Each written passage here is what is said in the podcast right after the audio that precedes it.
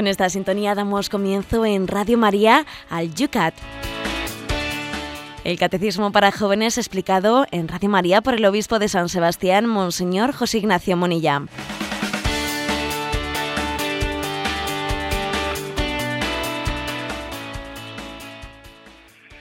Cuando son las 8 de la mañana comienza una mañana más en Radio María, el Yucat, el espacio que dedicamos a los jóvenes todas las mañanas en esta tu radio, tu radio que te acompaña todas las mañanas, la radio Camino del Trabajo, Camino del Estudio.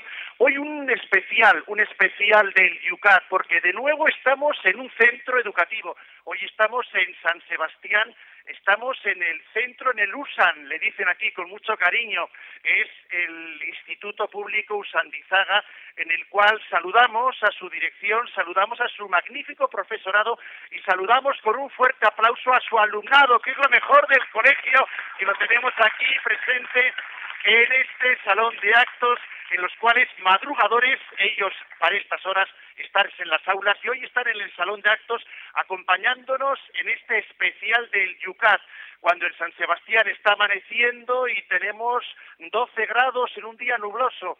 ¿Cómo está la cosa por Madrid, Cristina? Pues como siempre, Padre Esteban, aquí pasamos más frío que en San Sebastián, 7 grados. Ya sabes para dónde tienes que venir, Cristina. Y hoy la temperatura, nosotros, el obispo de San Sebastián acaba de llegar hace unas poquitas horas. Era la una de la madrugada cuando llegaba desde Etiopía, donde le hemos estado siguiendo en su perfil de Facebook, donde nos colgaba las fotografías. Un obispo misionero que nos acaba de llegar de Etiopía. La temperatura por Etiopía espiritual, por lo menos, y me imagino que también en el orden de la climatología, mucho más elevada. José Ignacio, buenos días. Pues sí, la verdad es que esta mañana cuando me he duchado he dicho, hombre, hay que reconocer que de duchar a ducharse hay diferencia. ha sido el comentario que se me ha ocurrido.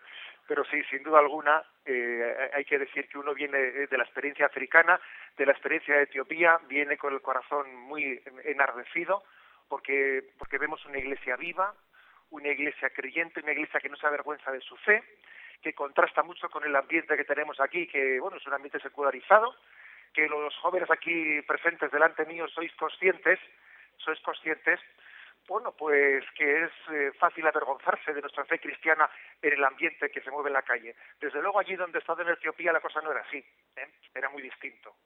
Era muy distinto y la confesión de la fe formaba parte de la, ¿eh? de la identidad, de, de la idiosincrasia del deseo de ser feliz. ¿eh? Por lo tanto, venimos habiendo recibido mucho más de lo que hemos dado. Uno cuando hace esos viajes dice, vamos que si a, inaugurar dos pozos de agua, que si a inaugurar una iglesia, que si a inaugurar, siempre recibimos mucho más de lo que damos. ¿eh? La iglesia misionera, algunos se fijan mucho en lo que eh, la iglesia hace en aquellos lugares. Yo creo que recibimos mucho más de lo que damos. ¿eh? Y, y yo con, ese, con esa conciencia he venido. Aquí siempre estamos diciendo y haciendo chistes de la cantidad de lo que nos llueve. Veíamos unas fotografías en Facebook impresionantes cuando allí se inauguraba la fiesta del agua. No solamente la sacramental, que ya sé que algún bautizo habéis hecho por allí también, pero sobre todo el que llegara el agua, gracias a Caritas, se ha podido llevar, ¿verdad?, un pozo de agua a una población en la cual es el oro de África es que, mirad, y lo digo porque tengo delante mío un grupo grande de alumnado, ¿no? Uno de los motivos principales por los que eh, la escolarización en aquellos lugares pues no se puede llevar a efecto es por el hecho de que, claro, a los rebaños de cabras y de ovejas y de, y de vacas hay que darles de beber. Y claro, para darles de beber alguien tiene que llevarles hasta, hasta el lago o al, al, al río más cercano. Pero es que se suponen 8 o 10 kilómetros de ida y otros tantos de vuelta, que supone estar todo el día yendo y, volviendo. Allí el ganado bebe cada dos días. Entonces supone que cada dos días hay que hacer una transhumancia hasta el río o el lago más cercano y entonces los niños, los niños más pequeños son los que llevan el ganado. Si, si lo llevan no pueden ir a clase. Y entonces, claro, un, pozo de agua no solamente es que, que, que, tenemos agua en el poblado, sino que es que además los niños pueden ir a clase el agua es mucho. El agua posibilita la escolarización. El agua posibilita muchas cosas. También os voy a decir que los niños de aquellos lugares, estoy hablando de, la zona de Meki en Etiopía, tienen los dientes prácticamente todos rotos y sin esmalte, porque el agua que allí se puede extraer es un agua con mucho flúor, muy fluorada. ¿eh? De manera que bebiendo ese agua, pues los dientes se rompen y se caen con lo cual hay que extraer el agua de profundidades muy grandes, de 250 metros de profundidad, para que el agua no tenga ese nivel de flúor. Eh, cosas que son pues relativamente muy sencillas para nosotros, ¿eh? pero que hay que realizarlas. ¿no? Bueno, pues hemos venido llenos de, ilusiones y, de testimonios y de testimonios porque hay sonrisas que aún mira te sonríe un niño con los dientes totalmente rotos y su sonrisa es preciosa ¿eh? nosotros tenemos un problema con la estética de no veas tú ¿eh? De, no veas tú bueno pues yo he visto allí sonrisas totalmente desacomplejada, propias de que alguien tiene toda su dentadura hecha polvo, pero no pasa nada. Su sonrisa es encantadora y su sonrisa te roba el corazón. Entre otras cosas porque le, le importa un rábano su imagen. Él es feliz, pues porque se siente querido y se siente amado. Y no tiene ningún problema con su imagen, ¿sabes? Como a veces solemos tener nosotros, que me saquen por el lado bueno. ¿eh? Bueno, pues yo creo que eso también es una de las cosas que yo he aprendido de, esta visita. No sé si sabes, el sábado en mi parroquia tengo bautizo de un niño etíope, un niño adoptado que vamos también pues a darle la bienvenida en la iglesia el próximo sábado. Bueno, pues sin más, son las 8 y 7 minutos, 7 y 7 minutos para los madrugadores canarios que todas las mañanas se levantan una hora antes. Sin más, comenzamos hoy aquí en Radio María el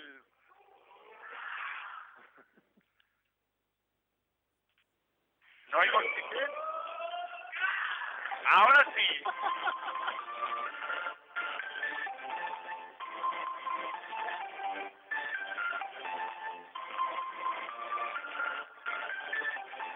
Es el programa del Yucat que todas las mañanas nos está acompañando con ritmo, con marcha, con fuerza, porque a estas horas de la mañana o te pones las pilas o te vas a dormir. Y lo hacemos así en Radio María, todos los momentos pensando a ver las preguntas que quedaban pendientes desde el programa anterior. El programa anterior lo tenemos muy lejos, era antes de irse a Etiopía el obispo y por lo tanto habrá que refrescar un poco. Era el punto 107 del Yucat. Decía así, vamos a recordarlo. Volvió Jesús por la resurrección al estado corporal que tenía durante su vida terrena. Vamos también hoy aquí a tener el micrófono entre el público para que hagan sus preguntas, pero mientras que ellos se calientan, desde Mallorca, Estefanía nos hacía en Facebook la siguiente pregunta. Dice, mi padre no es muy creyente a diferencia de mi madre como, y con frecuencia discuten sobre temas religiosos. El argumento principal de mi padre suele ser el típico. Yo no he visto nunca que haya regresado nadie del más allá de la muerte para contarnos lo que pasa por allí. Y a mi madre le suele responder con otro argumento, no menos típico pues tú cuando te ves con la soga al cuello, bien que sueles decir a la abuela que rece por ti. Yo la verdad es que me suelo quedar calladito mientras ellos discuten. ¿Cómo, cómo ve usted estos argumentos de mi padre y de mi madre? Bueno, yo digo una cosa, ¿no? Que igual no estará muy bien que los padres discutan delante de los hijos, ¿no? Pero puestos a discutir que sea por temas importantes, no por bobadas. Bueno, el argumento de tu padre, eso de que nadie me ha demostrado, yo tengo que ver para creer, que es lo que dice, no, aquí nadie ha venido, a ver que vengan muerto y me diga lo que hay más allá, ¿no? Pues bueno, ese es el argumento un poco del ver para creer, ¿eh? para creer. Pero claro, se olvida de que la fe, entre otras cosas, la fe es un abandono, es una confianza en las manos de Dios. Recuerdo haber escuchado a C.S. Lewis, que es un autor eh, inglés converso al cristianismo, la siguiente, eh, el, el siguiente razonamiento. Él decía, yo exijo que un amigo se fíe de mí. Y si yo le dijese a un amigo, a ver, dame alguna prueba de que eres mi amigo, pero una prueba de, constatable. Digo, oye, tú no te fías de mí. Estás pidiendo que yo te lo demuestre, pero no ves que yo que soy amigo tuyo. Me pides una prueba matemática, física, pero hombre, la amistad no se prueba físicamente. Algo así parecería cuando con nuestra relación con Dios dice, sí, yo me, yo me fío de Dios, ya, pero dame, dame una prueba. Es decir, si alguien me exigiese una prueba física para que yo le demostrase que soy su amigo, dirías que es que no, no, no hay amistad. Algo así pasa con Dios, ¿no? Obviamente la fe supone una confianza, una confianza en Él. Me fío de que existe una probabilidad razonable, ¿no? Muy razonable, que es el, el Dios que ha creado el mundo.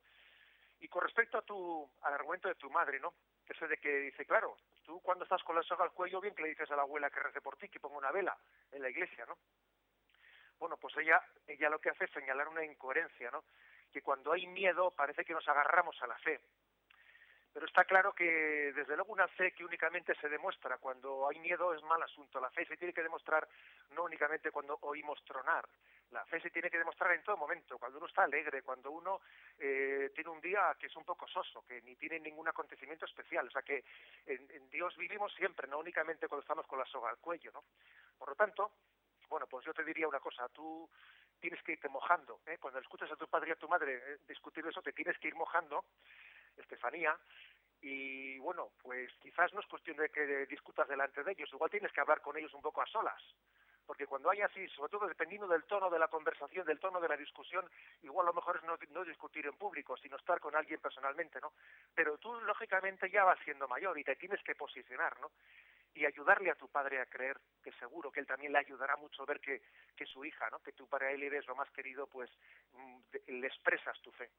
Vamos a pasar a ver si alguien nos levanta la mano y nos hace, ahí tenemos un dedo. ¿Cómo te llamas? Pablo. Pablo, adelante con tu pregunta. ¿Una persona que nace con un defecto físico psíquico resucita con ese defecto?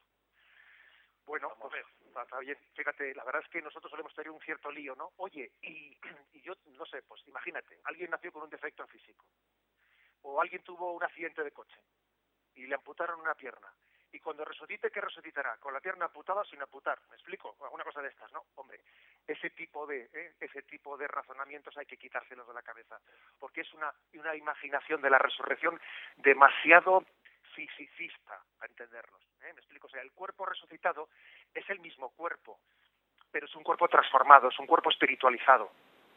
¿eh? Por lo tanto, nuestro cuerpo espiritualizado no está ligado a los defectos y a los problemas que tenemos en esta vida. Ay, es que yo estoy un poco gordo y no me gusta como estoy. Mira, olvídate de eso. ¿eh? explico? O sea, olvídate de eso porque, por la gracia de Dios, eh, cuando estemos delante de Dios, esos problemas no existen. ¿eh? Tenemos un cuerpo espiritual, un cuerpo que, así como aquí le sentimos a veces, solemos sentir nuestro cuerpo como que no estoy a gusto conmigo mismo, lo sentimos como un burrito, como un burrito, más que como un caballo de pura sangre, ¿no?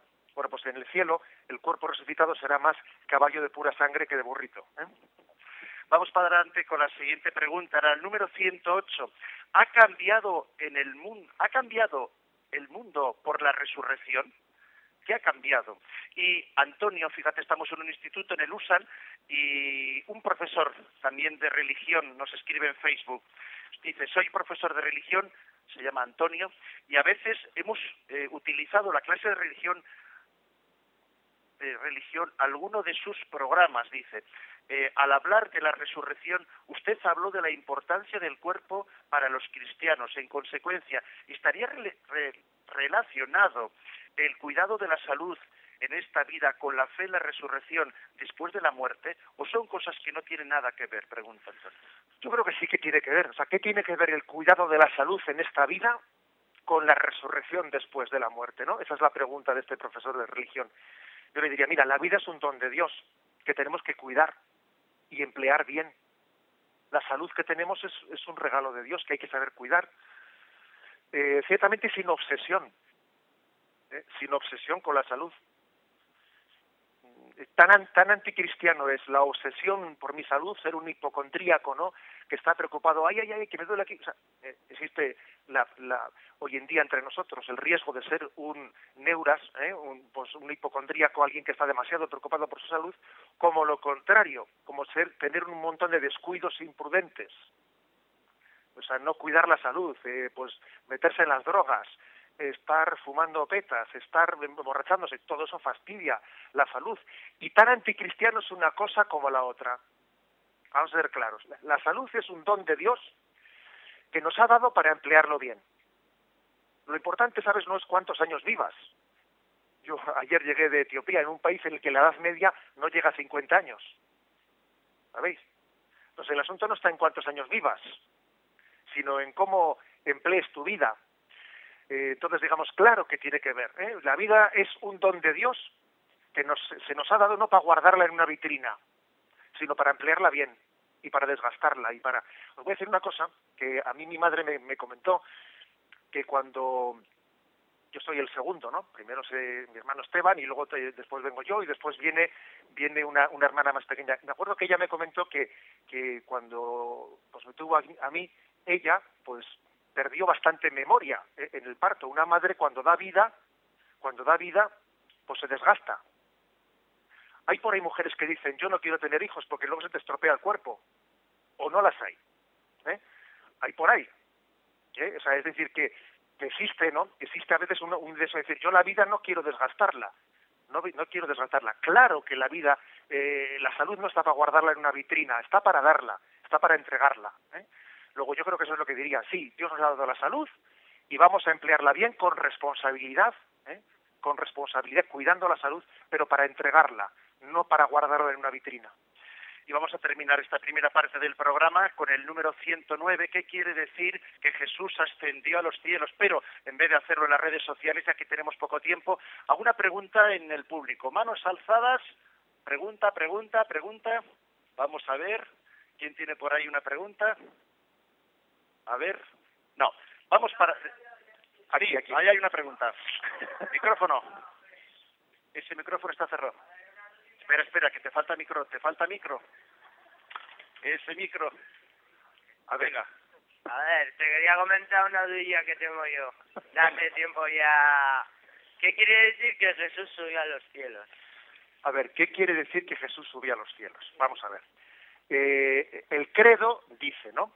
Murió, fue sepultado, resucitó al tercer día, subió a los cielos y está sentado a la derecha del Padre. Entonces vamos a ver, Jesús después de resucitar, 40 días después de resucitar, subió a los cielos y entienden lo que quiere decir.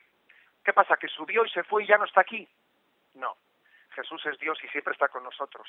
Él dijo, yo estaré con vosotros todos los días hasta el fin del mundo. O sea, Él está aquí. Por cierto, está aquí, ¿eh? En esta sala del Yucat. Aquí está.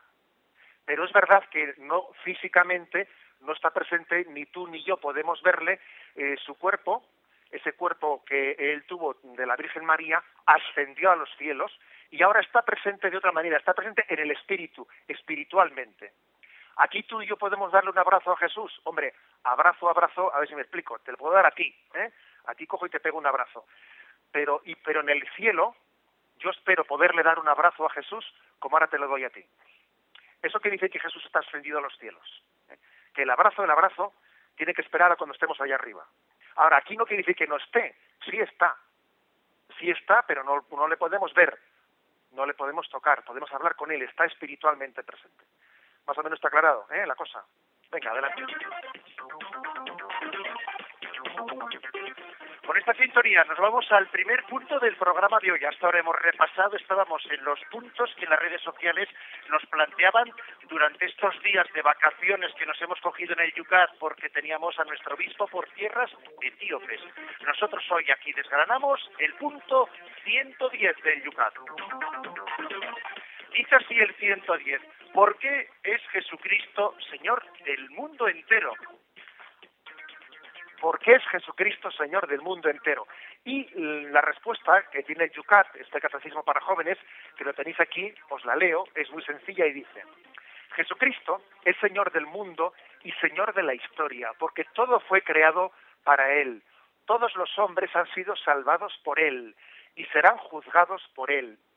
Él está sobre nosotros como el único ante quien doblamos la rodilla en adoración.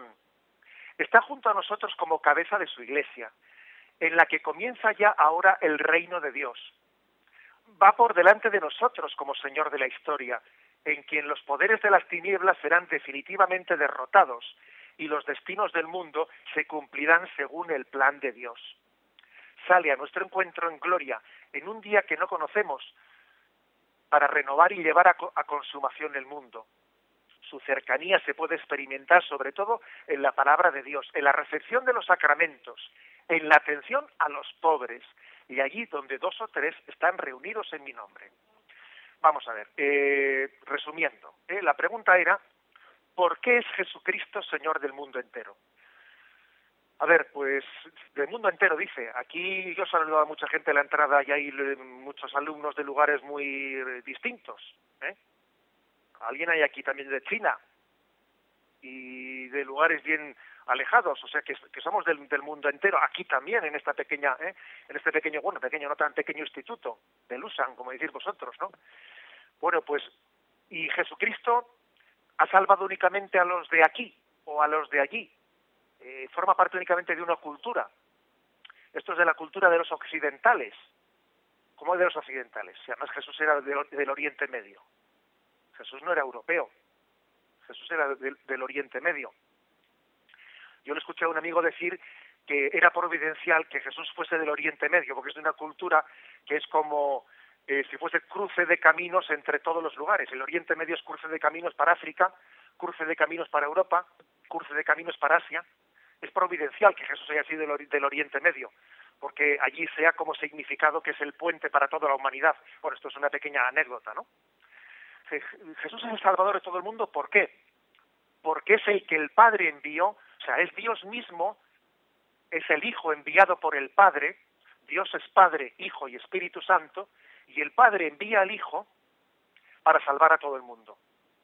Entonces, claro, mm, a ver si me explico. Pues eh, entonces Jesús, ¿qué ha salvado? Eh, ¿A los de Europa? No, hombre, el, Padre envió al Hijo para salvar al mundo entero. Luego Jesús es el puente por el que viene la salvación a todo el mundo. Incluso, fijaros bien, para los que no conocen a Jesús, también la salvación viene por medio de Jesús. Imagínate, por ejemplo, pues que haya una cultura en la que alguien, alguien no haya conocido nunca a Jesucristo. Nadie le ha hablado de él. Alguien en África, alguien en ¿eh? un musulmán de un lugar determinado, no ha conocido a Jesucristo. ¿Y a ese quién le salva? Jesucristo, aunque aquí no lo sepa. Cuando esté en la otra vida, y ojalá él también será juzgado, será juzgado pues por si ha sido fiel a lo que en su conciencia ha conocido como la verdad, él no ha conocido a Jesucristo, Dios le juzgará por aquello que en su conciencia él ha conocido como la verdad, ¿no? Por haber sido fiel a los principios que en su conciencia ha sido educado. Bien, pero cuando esté delante de Dios, conocerá que el que le ha salvado ha sido Jesucristo, entregando su vida por él. Su sangre redentora ha salvado a todos. Ojo, no solo a los que estamos bautizados. La sangre redentora de Cristo se ha entregado por el mundo entero. Ahora, eh, vamos a intentar lógicamente que todo el mundo se entere de esto, que no esté esperando eh, a, la, vida eterna para enterarse. O sea, ojalá todo el mundo sepa en esta vida que Jesucristo es, nuestro redentor, que es nuestro salvador. Y en eso consiste la predicación de la Iglesia. La Iglesia no es la que salva al mundo, ¿sabéis? No. El que salva al mundo es Jesucristo. La Iglesia lo que hace es proclamar al mundo que Jesucristo es nuestro Salvador. No es lo mismo ser la voz que ser el altavoz. A ver, me explico con este, con este ejemplo. ¿La iglesia qué es? ¿La voz o el altavoz? El altavoz. La voz es Jesucristo. La salvación es Jesucristo. El altavoz es como Radio María, ¿sabes? O sea, la iglesia es como un altavoz de Radio María que lo dice, lo proclama. Pero la iglesia no es la que salva, salva a Jesucristo. Y ojalá todo el mundo se entere antes de partir de, esta, de este mundo para la vida eterna. Entre otras cosas, porque siempre saberlo te ayuda más a no rechazar esa salvación. ¿eh? A veces, cuando uno eh, no es consciente suficientemente de que Cristo es nuestro Salvador, tiene el peligro de no recibir esa salvación. Y es más fácil que un hombre se pierda, es más fácil la perdición del hombre, pues sin conocer a Jesucristo que conociéndole. Y por eso tenemos el deber de proclamarlo a todo el mundo.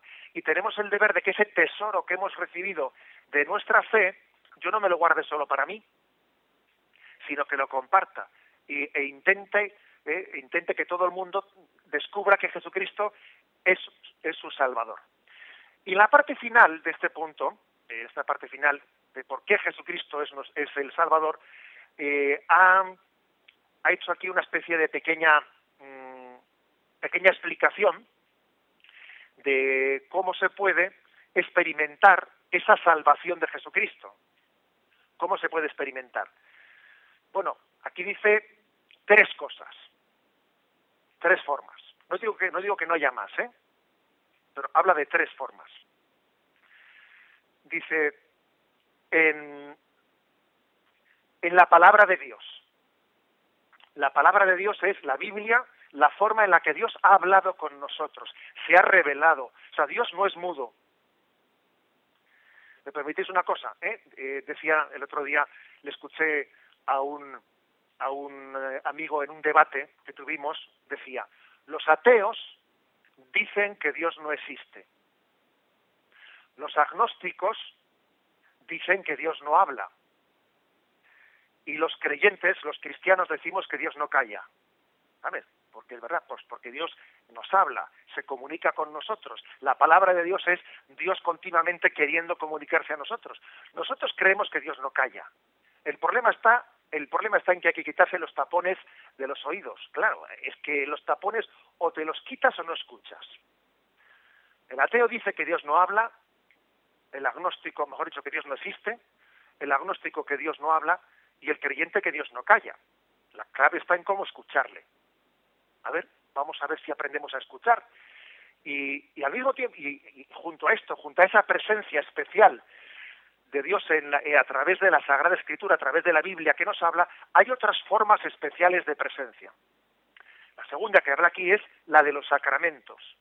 Los sacramentos son signos, siete signos, que Jesús dejó entre nosotros, para que tengamos como vehículos o un conducto objetivo por el que Dios se comunica con nosotros. El agua del bautismo, pues eh, el aceite de la unción de enfermos, el pan de la Eucaristía. O sea, Jesucristo no solo dijo palabras, sino que realizó signos, porque el hombre no solo, no solo tiene comunicación a través de lo conceptual, sino que también el hombre tiene una forma de comunicación a través de los signos visibles. La fe no solo entra por el oído, también entra por el ojo. Y nos comunicamos a través de signos.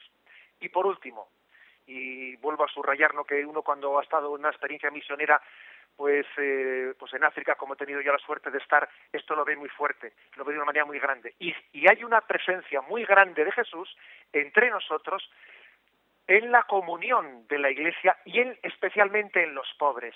Jesús nos anunció que estaría especialmente presente en los pobres, en los humildes, y que estamos llamados a descubrirle allí, en la presencia humilde de Jesús en la comunión de los pobres. Esa es, ¿no?, las formas especiales de sentir esa presencia de Dios, de Jesús Salvador que viene a nosotros.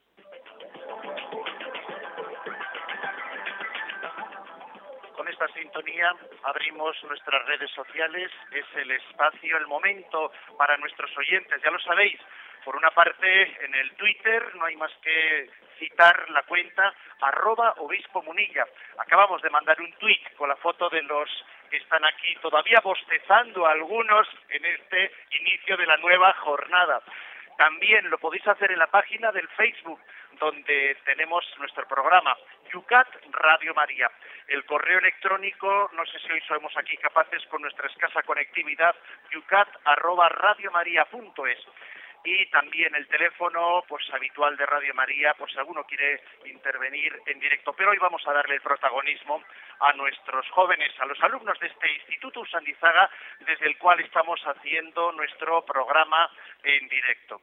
Hoy, como siempre, ya son las ocho y media, siete y media para los que nos escuchas en las Islas Canarias, nuestro temazo musical de la mano de nuestro obispo hoy lo ha traído y ya, bueno, pues después de las músicas africanas volvemos a nuestra cultura, ¿no? Pues sí, volvemos a nuestra cultura. Aquí me he encontrado yo con una, con una alumna que se llama Patricia, que está por aquí, y he preguntado ¿hay aquí algún fans de U2?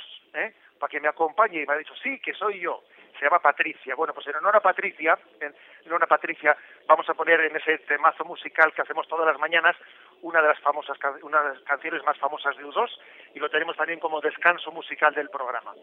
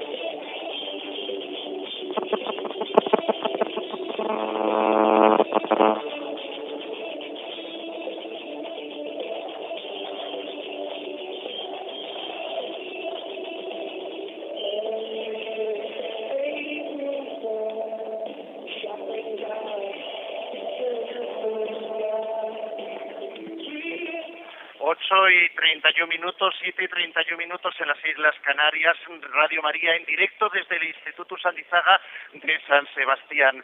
Estamos con el programa UCAT y el programa que quiere todas las mañanas acompañarnos, darnos formación y sobre todo, como estamos también aquí anunciando en el PowerPoint que pasamos a los alumnos de este instituto, una posibilidad para poder dar también respuesta, respuesta a las preguntas. Bueno, pues hoy, aunque atendamos las redes sociales, aunque lo hagamos también como es habitualmente a través del Twitter y de Facebook especialmente, bueno, pero hoy también nosotros queremos dar eh, prioridad, vamos a decir así, a los alumnos. Vamos a levantar el micrófono inalámbrico a ver a quién se apunta.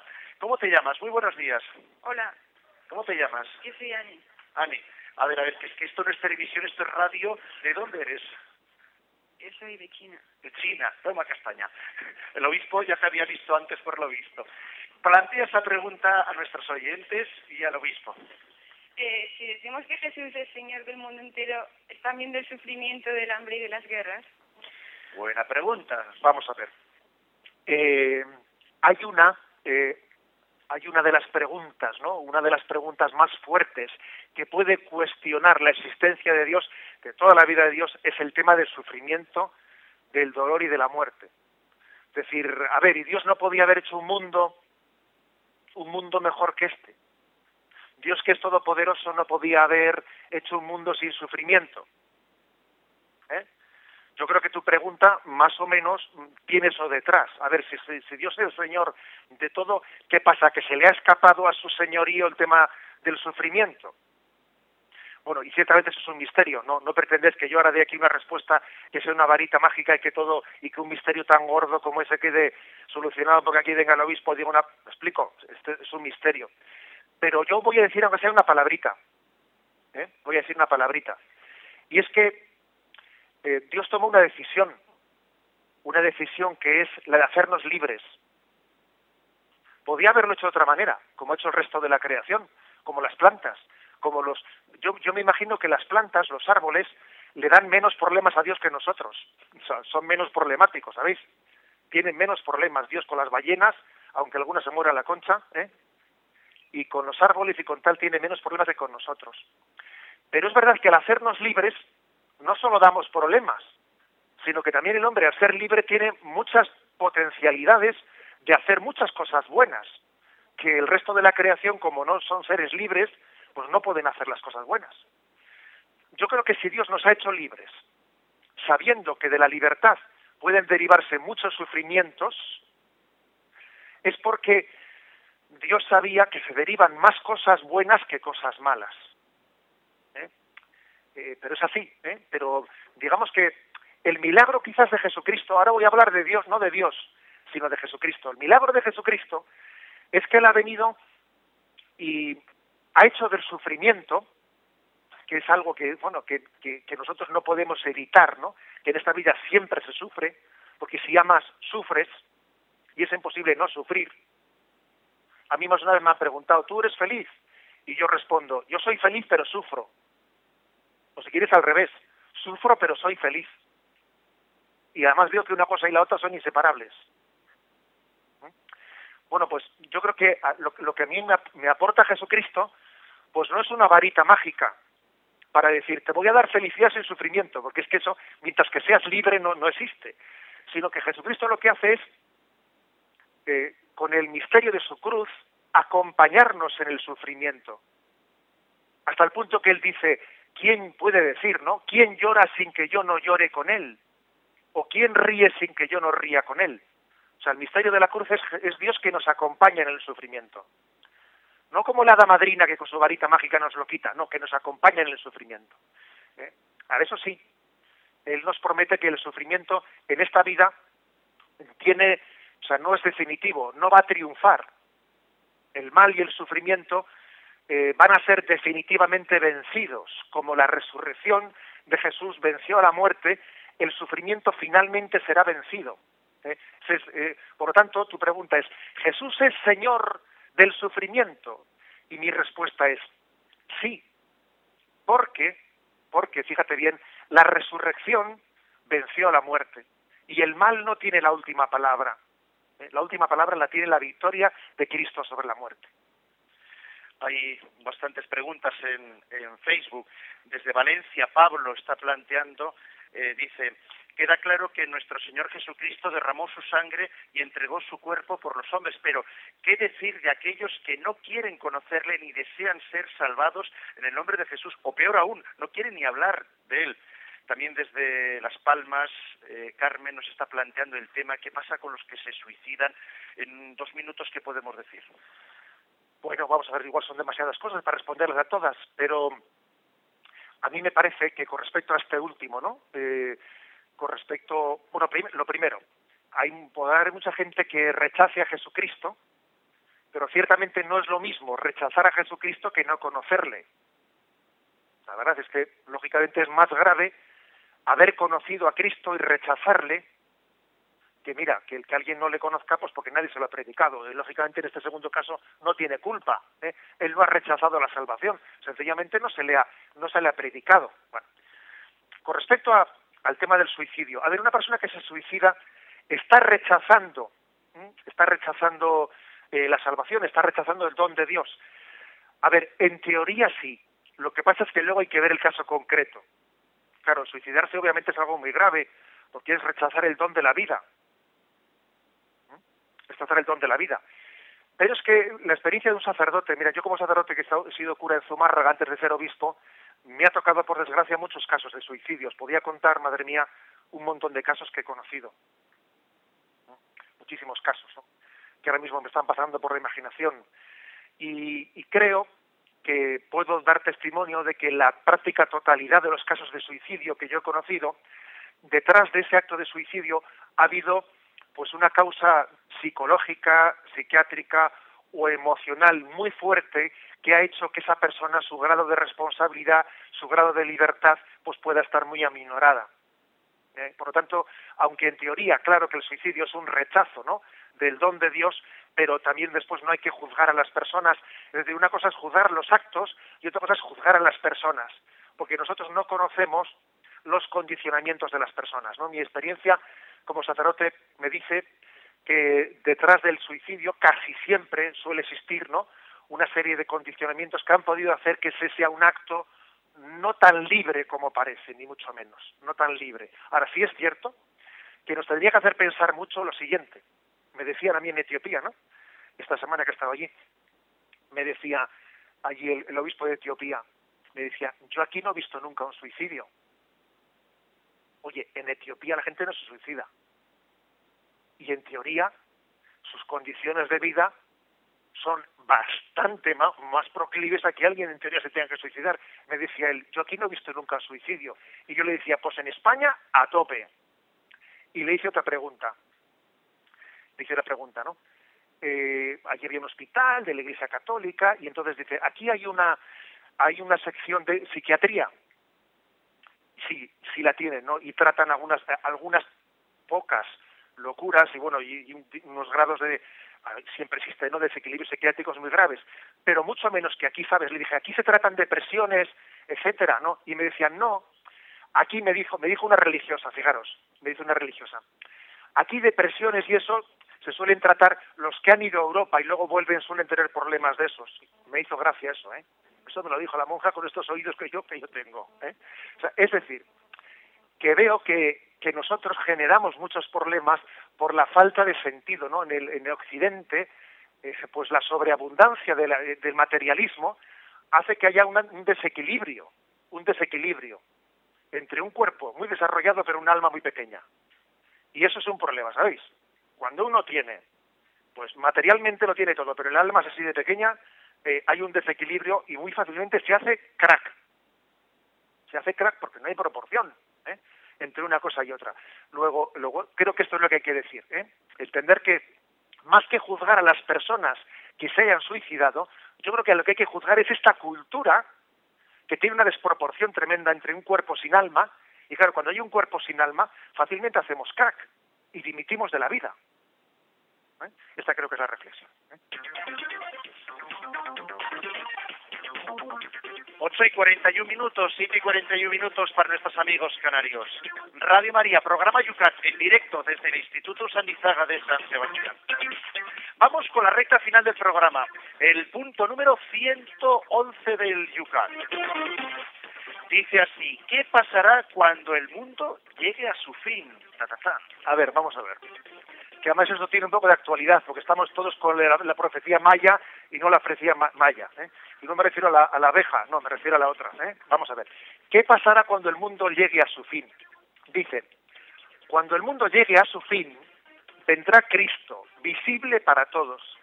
Las conmociones dramáticas anunciadas en la Sagrada Escritura, la maldad que se mostrará sin disimulo, las pruebas y persecuciones que se pondrán que pondrán a prueba la fe de muchos, son solo la cara oscura de la nueva realidad. La victoria definitiva de Dios sobre el mal se hará visible. La gloria, la verdad y la justicia de Dios saldrán a la luz resplandeciente. Con la venida de Cristo habrá un cielo nuevo y una tierra nueva, y enjugará toda lágrima de sus ojos. Y ya no habrá muerte, ni duelo, ni llanto, ni dolor, porque lo primero ha desaparecido. Bueno, habla ¿eh? este, este punto de qué pasará cuando llegue el fin del mundo. Cuando llegue el fin del mundo. Eh, decía que estamos ahora, me he oído con, un poco de morbo con ese tema, pues porque está suscitado eso de que si la, profecía maya, que es el 21 de diciembre, ¿no? Y bueno, y encima eh, se, se supone que algunos están diciendo que hay una población de Francia eh, que, que se va a salvar a la destrucción del mundo, y ahí está, ayer decía eh, las, las noticias por la noche, que la policía francesa estaba rodeando esa población de Francia, porque hay mucho por ahí, permitidme un poco la expresión, ¿eh? mucho colgado, pues que está yendo a ese pueblo a ver si llego, me permiten entrar para que sí, la destrucción del mundo del día 21 me pueda pillar dentro. Obviamente, obviamente este tipo de, ¿eh? ese tipo de, de anuncios morbosos está fuera de lo que nos dice la Sagrada Escritura. La Sagrada Escritura dice, nadie sabe ni el día ni la hora. Y aquí lo que te tiene que importar es no cuando llegue el día, sino mira, lo importante es estar preparados en esta vida para el encuentro con Dios.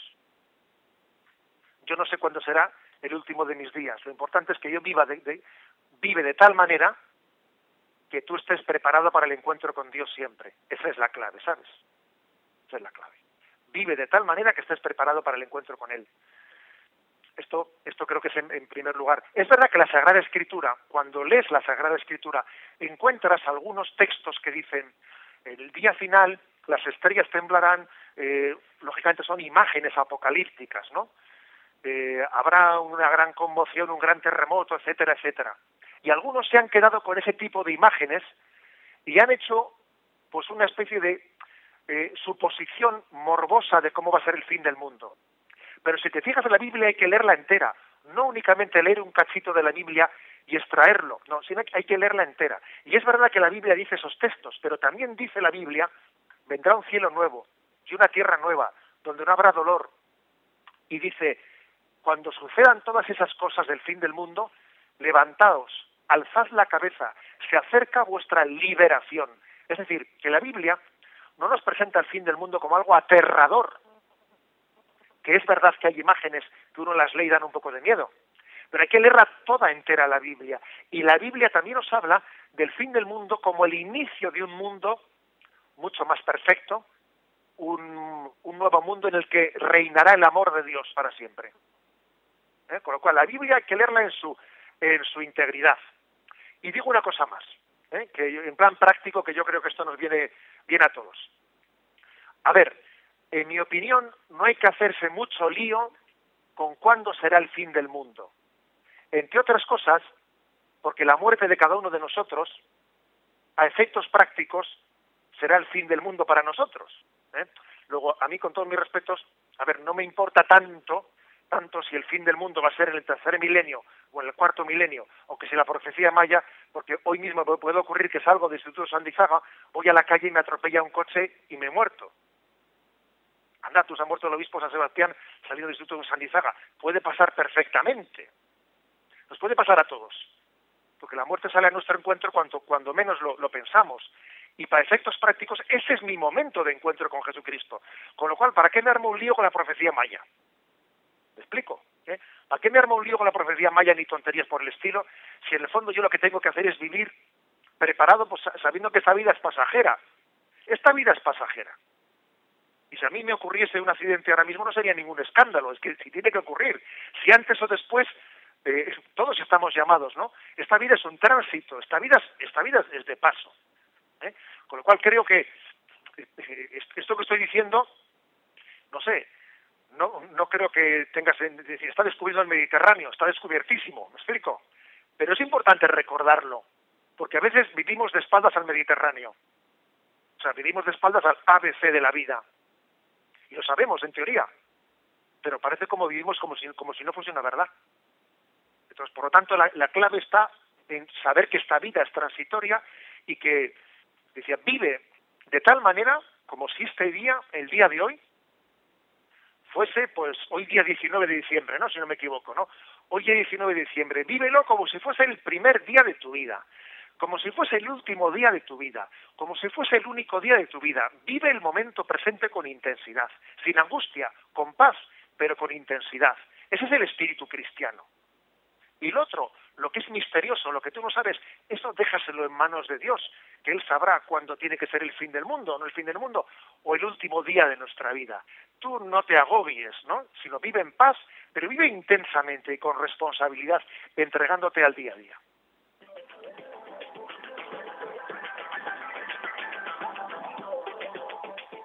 De nuevo volvemos a pedir la participación de nuestros oyentes y especialmente también hoy lo hacemos aquí de los alumnos del Instituto Usandizaga, en el cual pues vamos a darles también a ellos la posibilidad de que puedan participar. La fórmula ya lo sabéis todos, arroba obispo munilla a través del Twitter o las preguntas en el Facebook, en la página de este programa, Yucat Radio María. Bueno, pues vamos, empezamos por los alumnos. A ver, eh, ¿quién levanta la mano? ¿Cómo te llamas? Hola, me llamo Julen. Julen, vamos a ver qué tienes para el obispo. Ponle la, ponle la cosa difícil, ¿eh? Ponle la cosa difícil, que si no... Dispara. Hablando del fin del mundo, ¿pero qué hacer para, para prepararnos nosotros los jóvenes para nuestra vida? Bueno, ¿qué hacer para prepararnos, no? Bueno, esto que tú has preguntado me recuerda a, a una anécdota que creo que ya he contado en las ondas, pero bueno, la repito porque siempre viene bien repetir las cosas. Una anécdota que se cuenta de San Juan Bermas, que era un novicio, ¿eh? un novicio que murió muy joven. No voy a decir tan joven como vosotros, pero vamos, pero poquitos años más, ¿eh? Él era un novicio jesuita, y entonces dicen, cuenta la anécdota de que estaban en el recreo. Estaban en el recreo. Y entonces eh, estaban allí unos jugando, otros tal, otros cual, y dice uno, ¿qué harías tú si te dijesen que dentro de un cuarto de hora es el fin del mundo? El timbre, el timbre ese que suena al fondo es el fin del mundo, perdón. bueno, pues ¿qué harías tú si dentro de un, cuarto de hora se anuncia que es el fin del mundo? Entonces, imagínate, uno dijo, yo iría corriendo a la capilla y me iría corriendo a confesarle. Yo iría corriendo donde mi madre y le avisaría. Yo iría, cada uno dijo su cosa, ¿no? Y San Juan Bermas, él respondió, pues yo seguiría jugando, eh, porque es la hora del recreo, dijo él esa expresión, yo seguiría jugando es la hora del recreo. ¿Qué quiere decir? Si uno vive su vida eh, viviendo en cada momento la voluntad de Dios, lo mejor que puedes hacer tú para prepararte para el día que Dios te llame es vivir ahora mismo. Pues a, a las nueve, ¿qué clase tienes tú a las nueve? De inglés, pues a, pues a por el inglés. Digo, no, digo por el idioma, no digo por los ingleses, ¿no? o sea, a por el idioma inglés, del inglés, ¿no? Que después tengo, es decir, en cada momento viviendo la vida con intensidad. Eh, si después en casa, cuando llego a casa, en vez de llegar como un zombie que me meto en mi habitación, le pego un par de besazos a mi madre, pero bien pegados como Dios manda, porque es así. Porque a veces también vivimos en casa que parece que somos no sé, como que parece que, que hasta que el día que no falten nuestros padres o nuestros abuelos no los apreciamos. ¿Será posible? Voy a llegar a casa y le voy a pegar un par de besos bien pegados. ¿Eh? Y cuando llega el momento de estudiar, en vez de estar yo allí perdiendo el tiempo que, que estudio, me voy a poner a estudiar con toda mi alma, bien, es decir, lo importante, y cuando llegue la noche, antes eh, de, de, cerrar las persianas, las persianas de los ojos, quiero decir, ¿no? Pues voy a rezar un rato con Jesús intensamente, es decir, cada momento de tu vida, vivirlo intensamente, tu momento de oración, tu momento de estudio, de relación con la familia, sin meterme ahí en mi cuarto que parezca un zombie. esa es la mejor manera de prepararnos, ¿no? Vivir con intensidad el momento presente. Antes de terminar, una pregunta nos llega, por ejemplo, David. Dice, ¿es verdad que habrá un anticristo o es un mito? Bueno, vamos a ver. ¿Eso del anticristo eh, forma parte de la fe católica? Sí. Sí, tú lees eh, el libro del Apocalipsis, etcétera, y allí habla de, un anticristo, etcétera. Pero es verdad que, a ver, ¿qué es lo que dice básicamente la fe católica? Eh, la revelación bíblica que antes del fin de los tiempos eh, habrá un anticristo, sin que deje muy claro ese anticristo, a ver, o sea, si, si se trata de una persona, si se trata de una ideología, los primeros cristianos, algunos pensaron que el anticristo era el emperador romano, que les lanzaba los leones antes que adjurar. Otros pensaron que el anticristo era Hitler o Stalin. Es difícil saber si el anticristo es una persona de una persona concreta, o se trata más bien de una ideología, o se trata de... es difícil. Pero habla de un anticristo y habla también de un reinado. Cristo tiene que reinar. O sea, que, que habrá un reinado de Jesucristo antes de la parusía final. Bien, lo que es cierto es que son, son afirmaciones, son profecías de la Sagrada Escritura que nosotros no nos podemos atrever a ponerles nombres propios. ¿Me explico? No nos podemos atrever a poner nombres propios porque son misterios que nos superan y que creo que tenemos que leerlos y afirmarlos y proclamarlos humildemente, con prudencia. Porque ha habido personas que han dicho, ah, el anticristo es tal, mira, ten un poco de prudencia diciendo eso, porque, en fin, ¿eh? porque son cosas que, que la revelación nos habla de ellos sin llegar a concretarlo. ¿eh? Creo que esta es la clave. Esta sintonía nos anuncia la recta final mañana. Tenemos programa. ¿Qué puntos van a prepararse estos chavales también? Porque mañana a las 8 en clase con el pinganillo. ¿eh? Y el profesor se pone un poco pesado. Yo estoy con el Yucat Radio María. ¿Qué tenemos mañana? Que no escucha el director que tengo que verme con el Laura. Vamos a ver.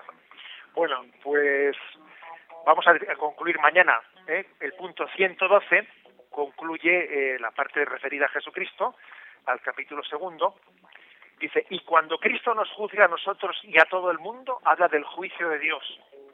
112. Y el 113, entramos ya en nuestro capítulo, en el del Espíritu Santo, y dice, ¿qué quiere decir creo en el Espíritu Santo? Por lo tanto, hablaremos del juicio de Jesucristo, Cristo como juez de vivos y muertos, y también del Espíritu Santo como enviado por el Padre y el Hijo. 112 y 113 para mañana aquellos que no lo pueden escuchar, como los alumnos que tenemos delante, tenemos un podcast en Radio María que uno se baja el programa y lo escucha cuando puede. Bueno, pues nada, terminamos hoy bendición para estos alumnos y para todos los que nos escuchan a través de Radio María en directo. Bueno, y aprovecho para deciros a todos que de mi parte deis un saludo en casa. ¿eh? Decís, bueno, pues eh, ha dicho el obispo que, que saludos y que feliz Navidad para toda la familia. ¿eh? Aprovecho para bendecir a vuestras familias, a vuestros hermanos eh, y para desearos a todos que estas Navidades pues sean, sean verdaderamente intensas, vividas en familia, que sean tiempo de paz y alegría y gozo en el Espíritu Santo. ¿eh? Transmitid un beso muy grande en casa y ahora pues solemos concluir el programa con una bendición. La Iglesia bendice. ¿Qué significa bendecir? Bendecir significa benedicere, decir bien, que Dios diga bien, de vosotros, de vuestros deseos de, formaros, de prepararos, de, de, que seáis una nueva generación que transforme eh, esta vida, este mundo, que seáis fermento para una nueva Donosti eh, el día de mañana. Os doy la bendición, pues. Nos ponemos de pie y la vamos a recibir. La bendición de Dios Todopoderoso, Padre, Hijo y Espíritu Santo, descienda sobre vosotros. Alabado sea Jesucristo.